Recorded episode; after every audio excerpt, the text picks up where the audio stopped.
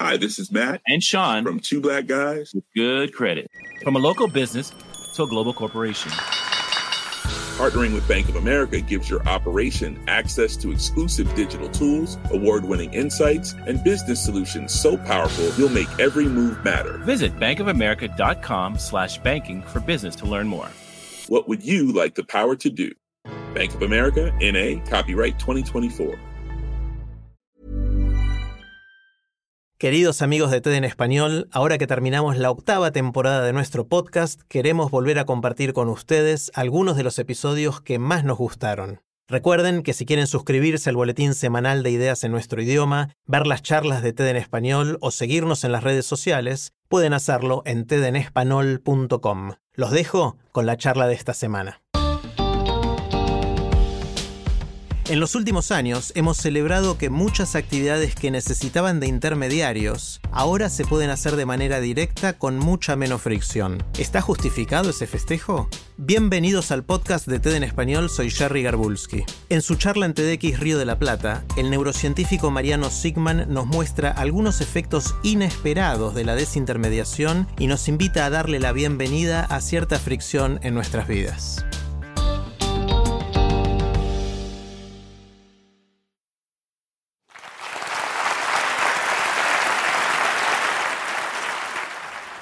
Hace muchos años venimos jactándonos como sociedad de haber matado al intermediario y vivir en un mundo que ha minimizado toda forma de mediación.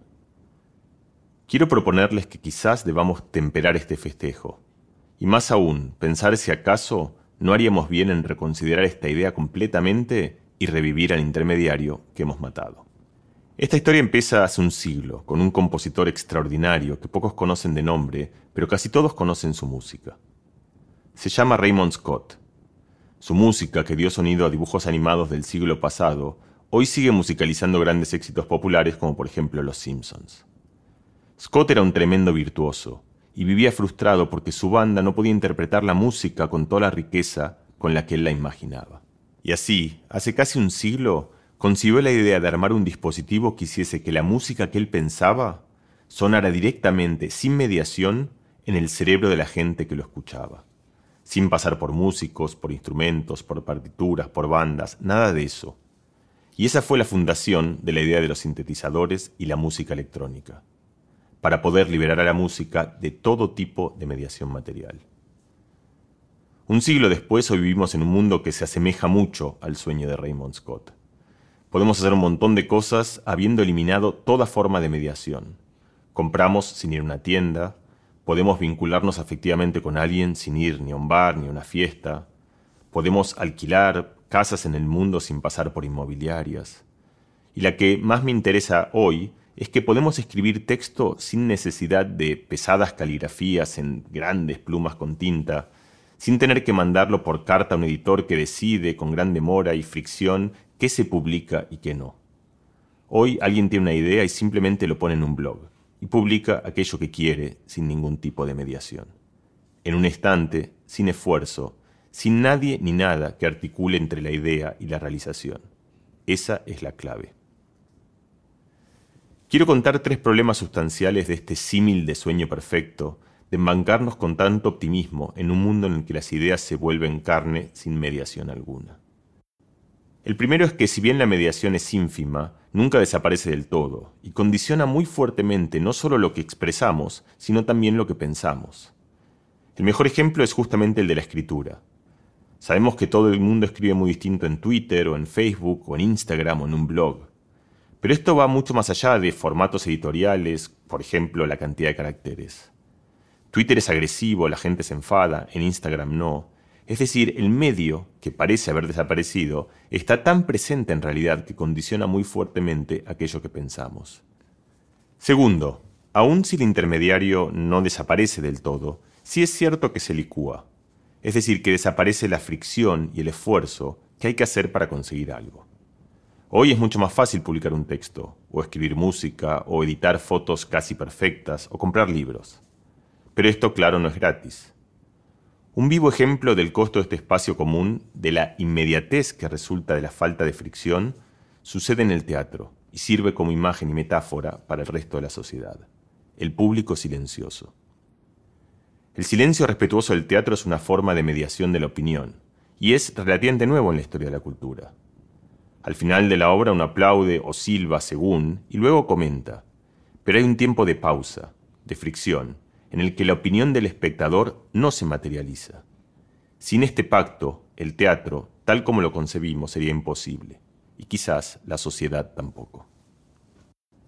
El contrario social del público silencioso es la plaza pública en la que cada persona vocifera, sin canales, ni pausa, ni guías, ni intermediaciones, aquello que piensa. Esto nos aleja de una de las grandes virtudes de la cognición humana, desanclarnos, separarnos de la inmediatez del presente. Sin esa capacidad de separar en el tiempo ideas de acciones, es imposible incubar una idea. La creatividad, la innovación, los grandes textos, las grandes canciones, la política, casi cualquier gran gesta humana, precisa un tiempo de incubación. Una pausa que dé vida a la idea antes de evaluarla, o juzgarla, o amasijarla, a gritos tanto de voces propias como ajenas. Y por último, el tercer problema es algo que todos reconocemos en los medios digitales, la adicción bestial, tanto en niños como en adultos. El concepto principal que aprendimos de la ciencia de las adicciones es que no es tan importante para generar adicción cuánto nos guste algo, sino la velocidad a la que percibimos ese placer. Cuán rápido es el ciclo entre lo que deseamos y el placer que sentimos. El mejor ejemplo para mí de esto es la industria alimenticia. Antes para conseguir azúcar había que subir un árbol, agarrar una fruta, pelarla, después comerla. Esto llevaba tiempo y esfuerzo. Hoy uno abre una alacena y en un segundo tiene azúcar. Y en un segundo más, más azúcar. Es como las uvas sin semillas. Quitarle la labor de tener que desgranarlas hace que el consumo se vuelva vorazmente veloz y con eso mucho más adictivo. Lo mismo es cierto en el mundo digital de juegos que nos vuelven autómatas o de observar a alguien abriendo una caja sin tener que siquiera comprarla o por supuesto de tener cualquier fantasía sexual a solo un clic de distancia.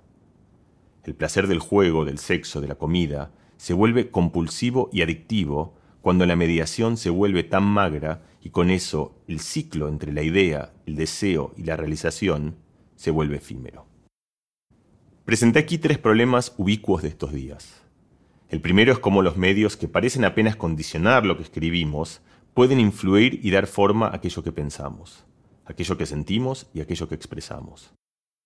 La segunda idea es haber eliminado un silencio necesario para la incubación de ideas, y sobre todo para la creación de ideas no convencionales, innovadoras, ideas artísticas, científicas o políticas, que en el presente generan antagonismo y requieren navegar con esfuerzo para dar fruto.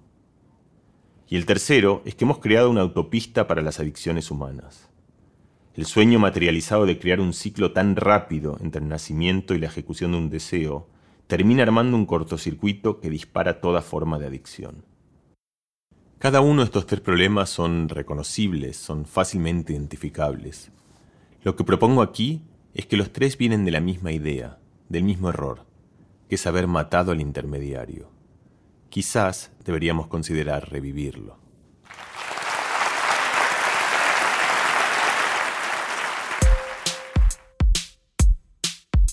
Si les gusta TED en español, la mejor manera de apoyarnos es compartiendo el podcast con sus amigos. Pueden encontrar todos los episodios en Spotify, en Apple Podcast o en tedenespanol.com. Soy Jerry Garbulski y los espero en el próximo episodio.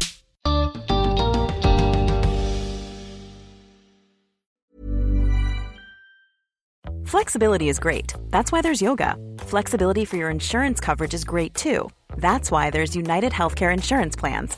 Underwritten by Golden Rule Insurance Company, United Healthcare Insurance Plans offer flexible, budget friendly coverage for medical, vision, dental, and more. One of these plans may be right for you if you're, say, between jobs, coming off your parents' plan, turning a side hustle into a full hustle, or even missed open enrollment. Want more flexibility? Find out more about United Healthcare Insurance Plans at uh1.com.